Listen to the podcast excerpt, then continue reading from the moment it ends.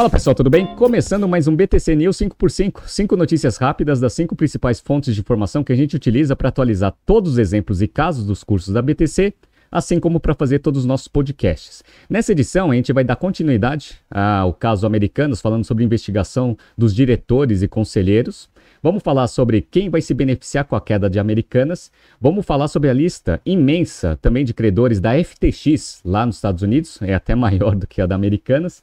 Vamos falar da SAP, aí a crise no mercado de tecnologia, no setor de tecnologia, e no WeWork. Parece que a estratégia da operação América Latina está sendo melhor conduzida do que a estratégia global aqui da empresa. Vai ser esse né, tema principal de estratégia que a gente vai falar aqui no BTC News. Se você gosta das nossas análises, por favor, dê um like nesse vídeo. E se você puder compartilhar as nossas análises com pessoas que possam fazer bom uso delas, a gente agradece. Bom, como já é de costume, eu vou ler os comentários dos vídeos da semana. Semana mais curta, teve feriado, mas desde o BTC News 5x5 da semana passada teve bastante comentário. Vamos lá. Matheus Galhardo. Caso da Americanas SA, os fornecedores já estão cortando fornecimento a prazo está cada vez mais crítico, ótimo conteúdo como sempre. É, é o famoso risco de falência, como expliquei no BTC News. E agora eu vi uma reportagem que alguns fornecedores do marketplace, para não fazer operação de venda, estão colocando o preço de notebook a 40 mil reais. Por quê? Estão com medo que a Americanas vai realizar a transação, ela tem que entregar o produto para o cliente, mas o risco de não receber parece que está grande, principalmente com as notícias que a gente tem de mercado. Né? Tarcísio, Ótimas análises sempre. Obrigado, Renato. Excelente vídeo. Muito obrigado, Tarcísio. André Galvão. Excelente análise. Obrigado. Agora fica a dúvida. E auditoria? Não era para ter pego algo antes, ao longo dos últimos anos? Ela pode ser responsabilizada e ou penalizada? A gente vai ver aqui nesse BTC News, investigações agora estão tentando ver se houve fraude ou não. Se houve fraude e a a auditoria está envolvida nesse caso, pode ter certeza que vai ter alguma punição. Vamos ver o que vai acontecer. Obrigado, André, aí, pelo comentário. Fabiano Devitt. Hora de fazer caixa, deixar na renda fixa e esperar o colapso. Quando os bancos centrais admitirem a gravidade, já será tarde. Esperar passar o ciclo de baixa e fazer caixa para comprar lá embaixo. A derrocada dos balanços futuros vão derrubar as bolsas. Olha, a visão ela é bem né, sombria aí do Fábio, é, é Fábio, Fabiano, desculpa. É, mas eu sou bem conservador, para quem me conhece, então eu estou um pouco com o Fabiano aqui, né? Meus investimentos estão em produtos e com risco extremamente baixo e eu estou esperando um pouco passar essa volatilidade de mercado para ver o que vai acontecer. Muito obrigado aí, Fabiano, pelo comentário. E eu fiz um update do caso Americanas durante a semana e está aqui, ó, Rodrigo Lineiro. Renato, faz o BTC News sobre a XP? Li notícias de demissões, mas queria saber sua opinião sobre a empresa. Eu, particularmente, gosto dos produtos, mas o market velho só cai desde o IPO. Valeu.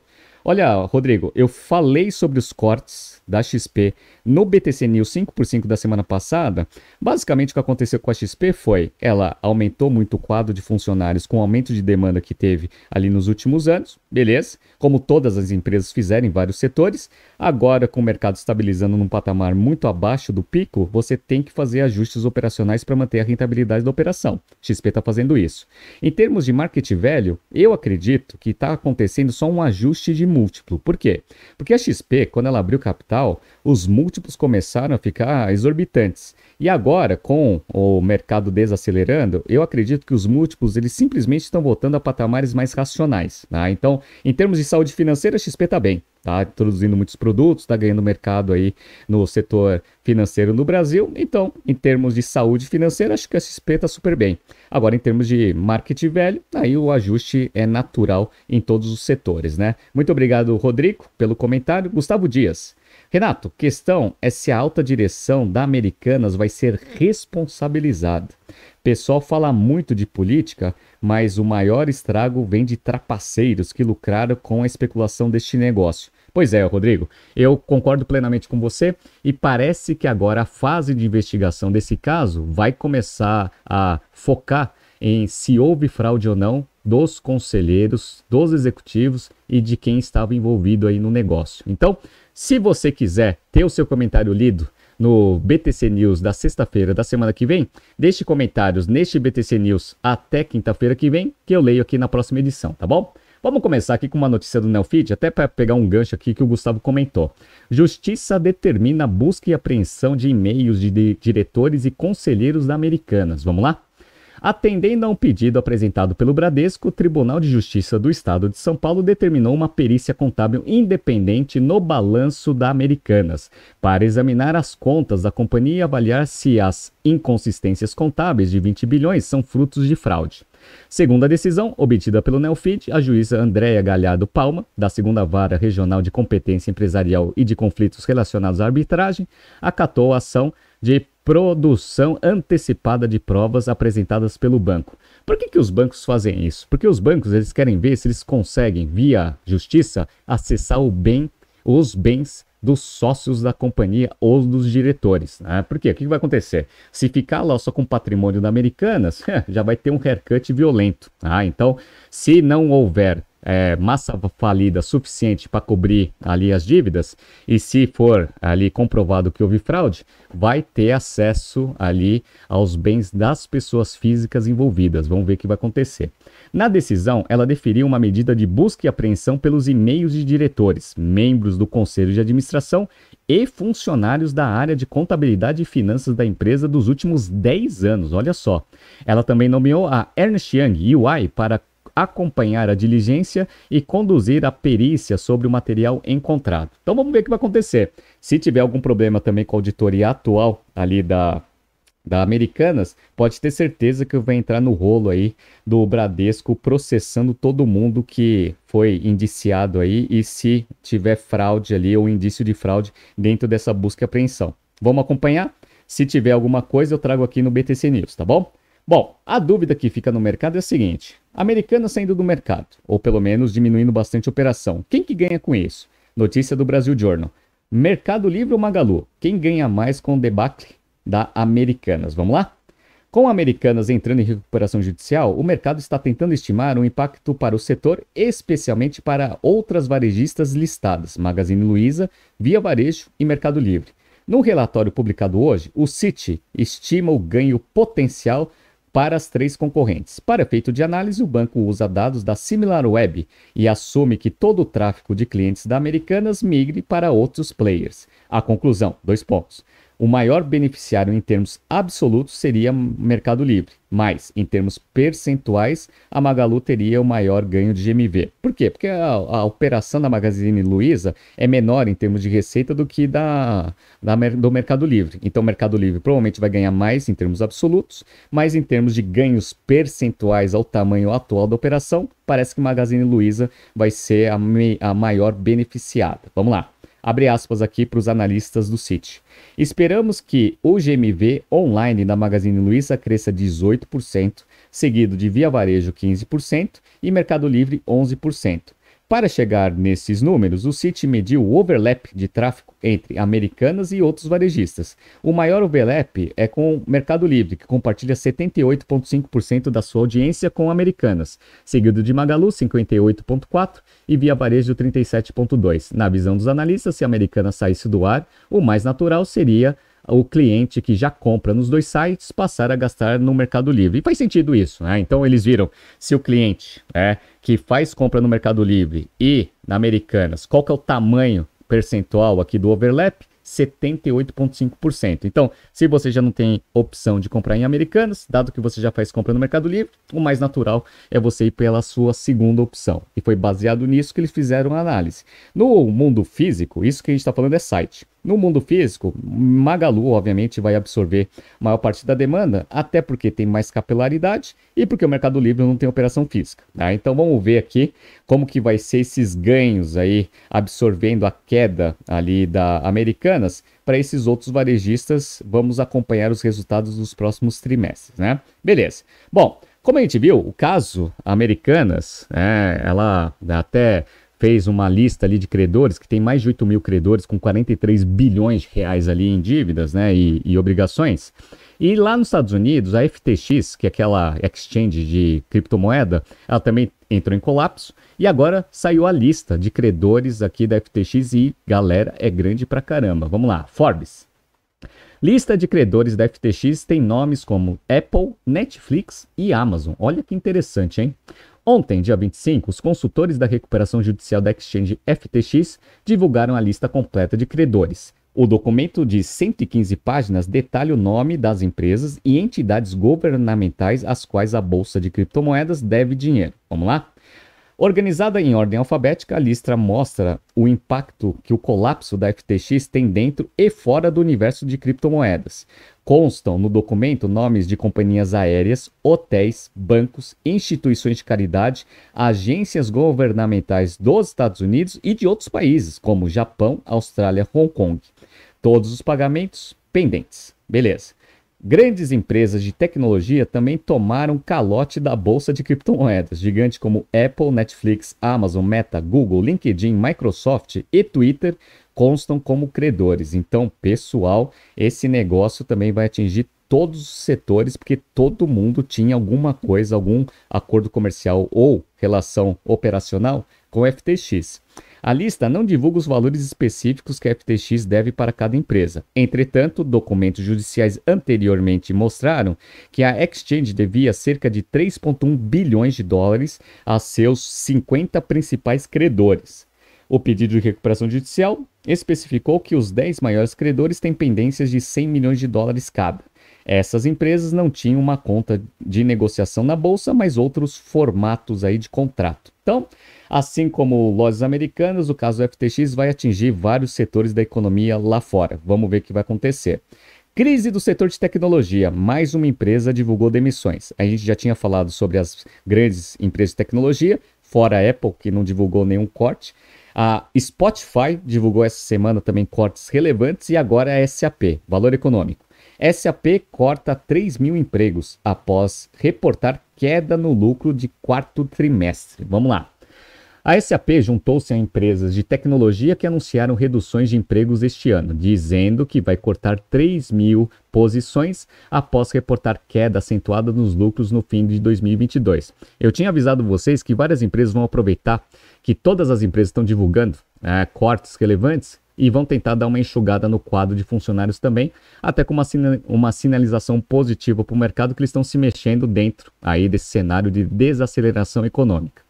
Os cortes de empregos planejados afetam cerca de 2,5% da força de trabalho global da SAP. A empresa empregou mais de 111 mil pessoas em média em 2022, ante 104 mil funcionários no ano anterior. Então, se você cortar 3 mil, nem volta aos patamares de 2021. Mas o que está acontecendo? Você está anunciando cortes para fazer aquele ajuste, para dar aquela sinalização, como eu mencionei em alguns BTCs News passados. Vamos lá. Por que, que a SAP fez isso? A empresa disse que a receita cresceu 6% ante o mesmo período de 2021, para 8,43 bilhões de euros. Já o lucro líquido caiu 47%, para 1,2 bilhão de euros nos três meses até o fim de dezembro, afetado pelo impacto da sua saída da Ucrânia após a invasão da Rússia no ano passado e pelo fraco desempenho de seus negócios de investimento da startup em startups Safir Venture. Beleza, então é aquela empresa que está fazendo alguns ajustes operacionais, teve uma queda forte do lucro líquido, está falando que vai fazer cortes até entrando na onda de outras empresas de tecnologia também. Então, mais uma empresa de tecnologia fazendo ajustes aí né, nos seus quadros. E por último, para a gente fechar esse BTC News, vamos falar um pouco sobre o WeWork. E aí, esse caso aqui é bem interessante porque, para quem acompanha por mais tempo os podcasts aqui da BTC, e para quem já teve aula comigo lá no passado, sabe que eu sou um crítico do modelo operacional de expansão do WeWork. É um negócio, ele não gera caixa, faz muito prejuízo e o modelo de expansão imposto ali pela gestão anterior, ela é, não tem ali uma perspectiva positiva de mudar esse quadro. Só que parece que a operação Latam ela tem uma outra estratégia em relação à estratégia global e parece que faz mais sentido o que está acontecendo aqui no Brasil. Vamos lá? Bloomberg Linha. WeWork. Mil endereços em três meses no Brasil sem prédios novos, disse CEO. Vamos lá. A estratégia de lançar novos prédios sob medida para clientes não faz mais parte dos planos da WeWork na América Latina. Com a aposta em um marketplace chamado Station, em que prédios, espaços de hotéis e demais coworks podem se ligar ao aplicativo do WeWork para serem alugados por pessoas e empresas que precisam de escritório.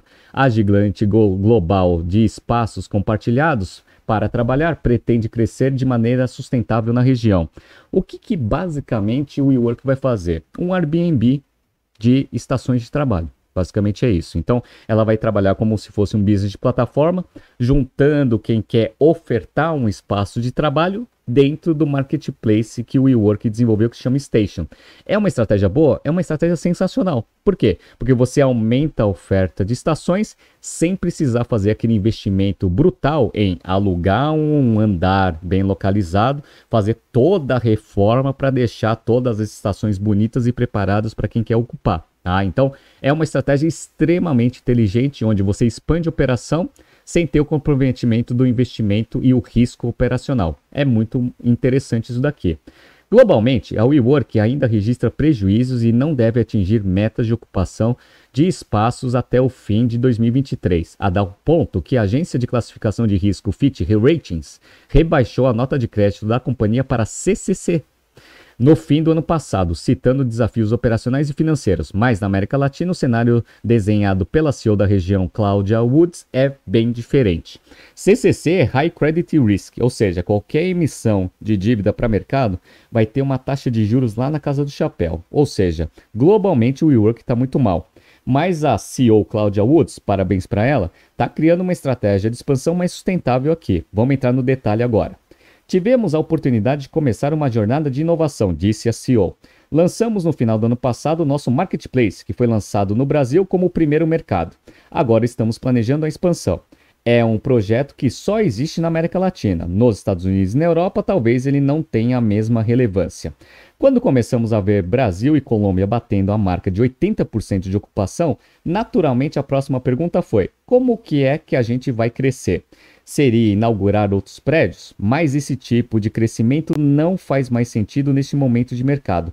Pegar um prédio e fazer uma obra enquanto esperamos para receber membros, não vamos mais fazer isso. Olha o pé no chão que a CEO está colocando, que deveria ser o racional da operação global do WeWork. Vamos lá, vamos, vamos ver como que vai ser essa operação.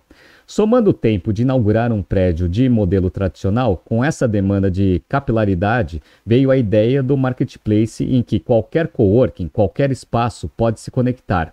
Então é muito mais rápido você expandir a oferta desse negócio usando o marketplace do que você escolher o espaço, fazer a obra e oferecer isso para o mercado.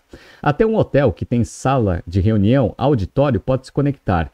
Temos espaço hoje nas maiores favelas do Brasil, que tem cowork conectado dentro do Station. Existe espaço de trabalho e existe uma demanda em todos os cantos. Lançamos o Station no fim do ano passado e hoje já estamos em mais de mil endereços em três meses em 76 cidades. Olha como você expande rapidamente a oferta, né? Obviamente, são os cuidados que temos dentro dos nossos espaços próprios, com toda uma ciência por trás das cores, da iluminação, da distribuição do mobiliário, da proporção das salas de reunião para a mesa. Isso tudo faz parte do nosso fórum de avaliação de quem vai colocar estações no marketplace do WeWork. Então não é qualquer estação bem meia boca, muito mal localizada, que vai poder colocar o seu espaço lá. Isso é interessante até porque tem que ter uma mini curadoria, beleza? Inicial, inicialmente teremos um ranking em que vamos apontar se esse coworking é nível A, B ou C, mas a ideia é que a própria comunidade alimente isso. Com mais de 50% do nosso tráfego é orgânico, muita gente enxerga a chance de oferecer o espaço pela WeWork como uma solução para ofertar coworks com outros preços e opções. Basicamente, o que ela está falando é o seguinte: ela pegou as boas práticas do Booking.com, do Airbnb e está implementando isso agora para esse setor de coworking. Excelente benchmark que a CEO fez, parabéns para Claudia Woods. Vamos ver se essa ideia dá certo aqui no Brasil. Dando certo aqui no Brasil, pode ter certeza que essa ideia vai ser expandida no mercado americano e também no mercado europeu, que são os mais relevantes em termos de receita da companhia. E se houver isso, eu começo a acreditar que o WeWork pode ter uma vida um pouco mais longa. Se continuar com o modelo tradicional, pode ter certeza que vai entrar na lista de empresas que vai entrar em crise mais cedo ou mais tarde, beleza? Tá surgindo aqui alguns BTCs News passados para vocês se atualizarem. Não se esqueça de inscrever no nosso canal e na nossa newsletter. Pessoal, bom final de semana, descansem bastante, até segunda-feira. Grande abraço.